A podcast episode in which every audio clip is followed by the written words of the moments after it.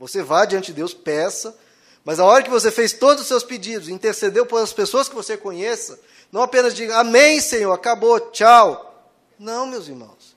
Agora fala, Senhor, agora que eu coloquei tudo diante de ti, deixa eu ficar aqui um, um momento com o Senhor.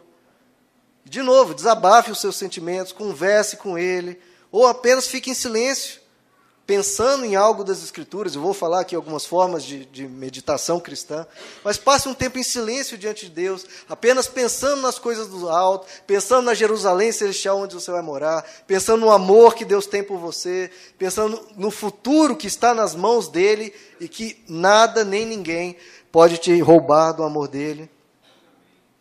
E não e não permita que, que essa mente materialista que às vezes nós temos te roube de uma espiritualidade cristã. Olha, se Deus existe, então é natural que Ele queira se relacionar conosco. Então passe um momento com Ele. E claro, para você meditar, procure um lugar isolado, um lugar tranquilo. Jesus diz: quando você for orar, for passar um tempo com Deus, entre no seu quarto, feche a porta do seu quarto e fique ali em secreto Jesus usa essa palavra em secreto e passa ali um tempo com Deus. É claro que você vai precisar de um certo esforço, uma dificuldade que nós temos de ficarmos em silêncio. Mas fica ali um tempinho, se esforce, porque Deus diz: Buscai e me achareis quando me buscares de todo o coração. Se você buscar de todo o coração, com o coração quebrantado, com o coração sincero, Deus vai se fazer presente ali. E quais são as formas de meditação? São várias, que existem na história cristã, né? Abra comigo em Josué capítulo 1, por favor. Vai falar aqui um tipo de meditação que nós já inclusive citamos bastante aqui, que é a meditação na palavra de Deus. Josué capítulo 1, verso 7. Estamos aqui na primeira forma de meditação, meditação nas escrituras. Somente seja forte e muito corajoso. Tenha o cuidado de obedecer a toda a lei que meu servo Moisés lhe ordenou. Não se desvie dela, nem para a direita, nem para a esquerda, para que você seja bem-sucedido onde quer que andar. Não deixe de falar as palavras desse livro da lei e de meditar nelas de dia e de noite, para que se cumpra fielmente tudo que nela está escrito. Só então seus caminhos prosperarão e você será bem-sucedido. Então, meditar, queridos. O que é meditar nas Escrituras? Ler a Bíblia é uma coisa. Estudar a Bíblia, né, estudar em termos técnicos, você entender a interpretação, o que, que está sendo dito é outra, é outra coisa. E a meditação é uma terceira. Meditação é você pegar um texto bíblico e pensar naquilo, e internalizar aquilo para a sua vida. Ver se você está praticando aquilo, ver se aquilo é uma realidade na sua vida e pensar o quanto aquilo pode mudar a sua forma de viver, a sua forma de pensar. É você realmente tentar internalizar aquilo, trazer para a sua vida pessoal, você alinhar os seus pensamentos seus sentimentos com o que a palavra está dizendo. Por exemplo, em João capítulo 14, verso 27, um exemplo, se você fosse meditar sobre isso. Jesus diz: Deixo-lhes a paz, a minha paz lhes dou. Não a dou como o mundo a dá. Não se perturbem os seus corações, nem tenham medo.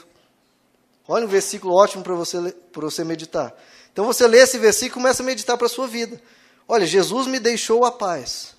Eu tenho vivido essa paz, eu tenho estado em tranquilidade diante de Deus, eu tenho recebido essa paz de Jesus.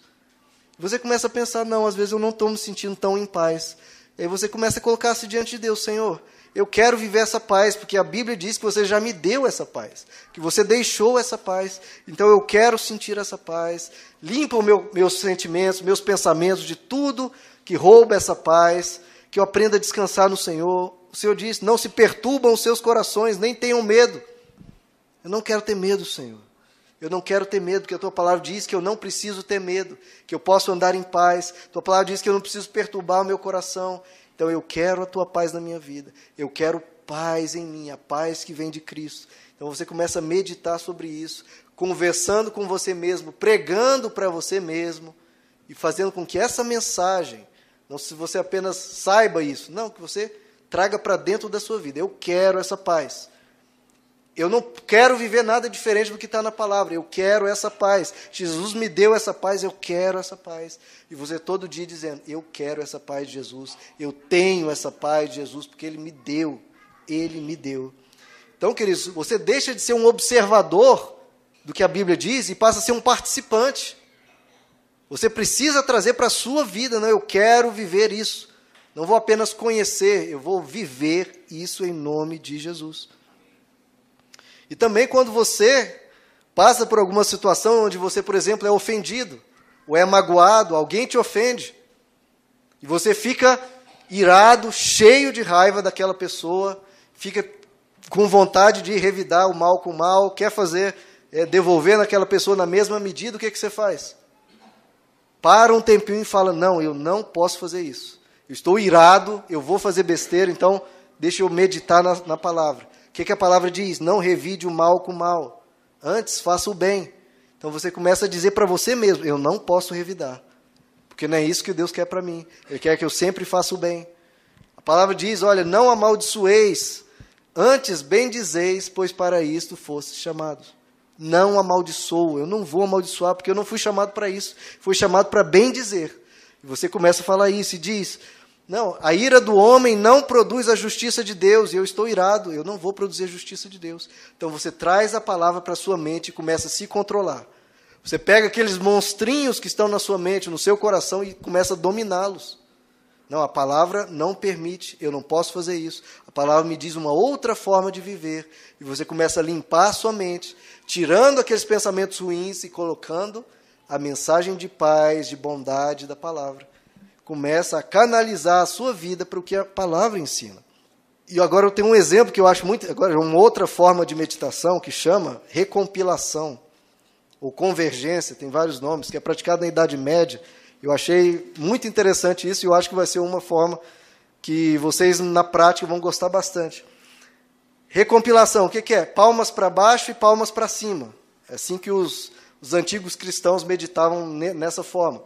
Que é, quando você está sentado, você põe, põe aí comigo, querido, suas palmas em cima dos seus joelhos, para baixo. Palmas para baixo. E aí quando você, nessa primeira parte, que é de palmas para baixo, você fala, Senhor, eu entrego em tuas mãos, eu quero soltar, palmas para baixo. Quero soltar, eu quero entregar, eu quero colocar nas tuas mãos e aí você entrega para Deus. Tudo que você quer se livrar.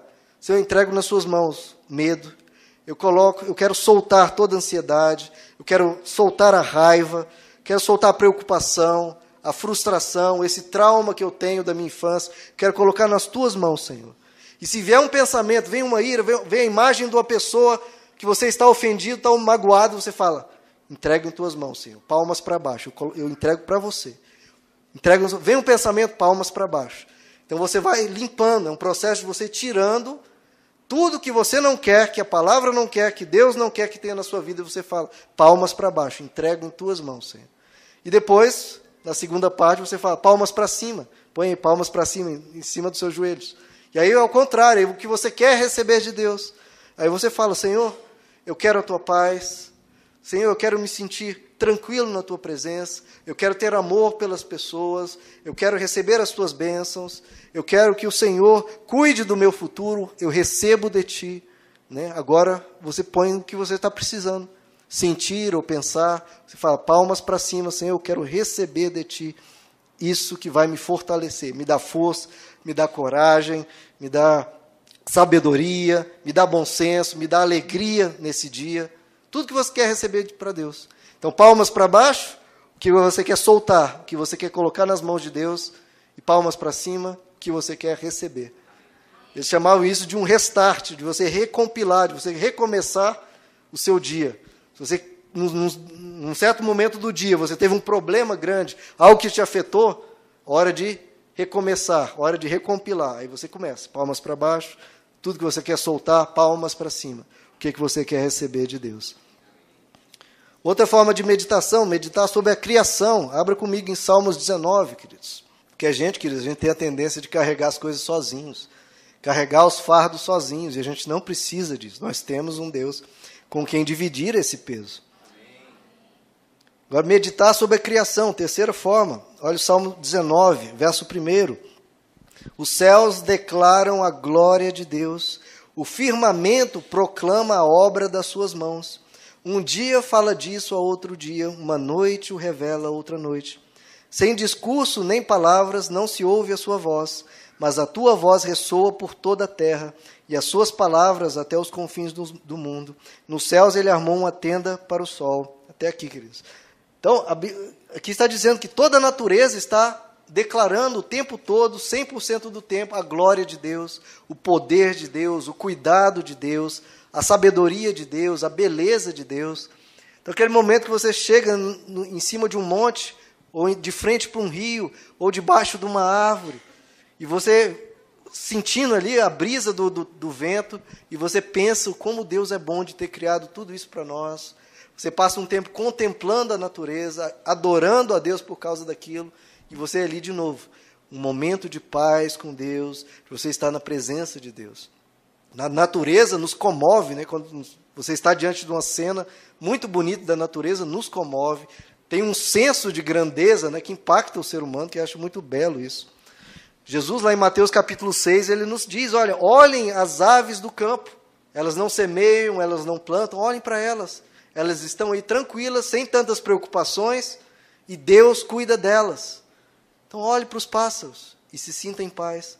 Olhe para os lírios do campo. Elas não fazem nenhuma roupa, mas são belíssimas. Então, olhando as, as plantas, olhando os passarinhos, a gente vai aprendendo a descansar um pouco mais e confiar em Deus.